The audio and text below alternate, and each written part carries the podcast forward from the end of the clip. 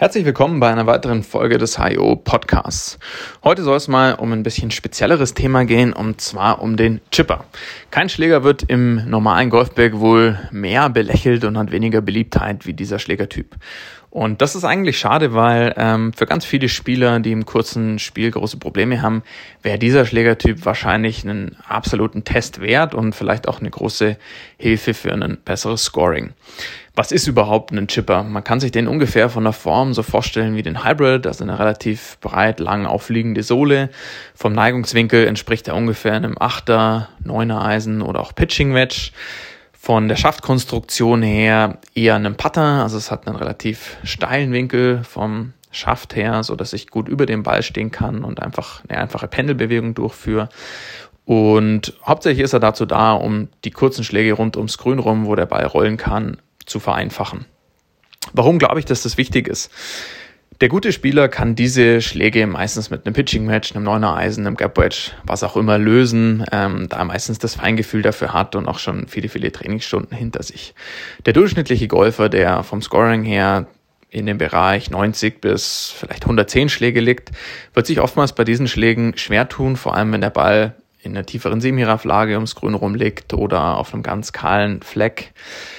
Was passiert dann? Er trifft die Bälle unsauber, das heißt, Boden-Ball-Kontakte können passieren, also fette Treffer, wo der Ball viel an Geschwindigkeit verliert, kurz bleibt, im Gegenzug der dünn getroffene dann über die Fahne schießt.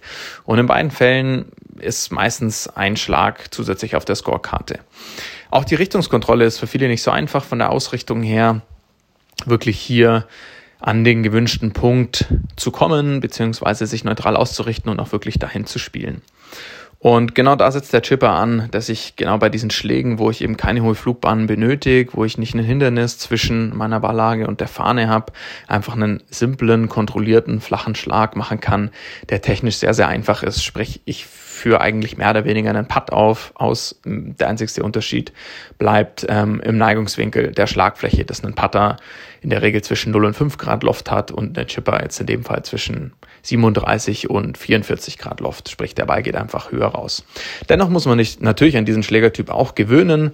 Auch mit einem analog mit einem Achter Eisen zu chippen, kann man nicht einfach irgendwo auf der Runde mal schnell probieren und es wird funktionieren, sondern ähm, man muss dem auch ein bisschen Zeit geben. Ich würde jedem Spieler empfehlen, gerade derjenige, der Probleme hat im kurzen Spiel und glaubt, er kann diesen Bereich deutlich verbessern. So einen Schlägertyp, auch wenn er vielleicht nicht ganz so sexy ist, einfach mal in die Hand zu nehmen, mal für ein paar Runden ähm, mit einzupacken, auf dem Übungsgelände mal zu testen und zu schauen, ob es nicht doch vielleicht ähm, eine sinnvolle Ergänzung im eigenen Bag ist. Falls nicht, auch wunderbar, dann können diese Schläge einfach weiterhin mit den restlichen Eisen oder kurzen Wedges ausgeführt werden. Falls doch, könnt ihr euch wahrscheinlich ganz entspannt zwei bis drei Schläge auf der Runde sparen. Ich hoffe, euch hat unser mal ein wenig spezielleres Thema gefallen und ihr seid beim nächsten Mal wieder dabei. Bis bald.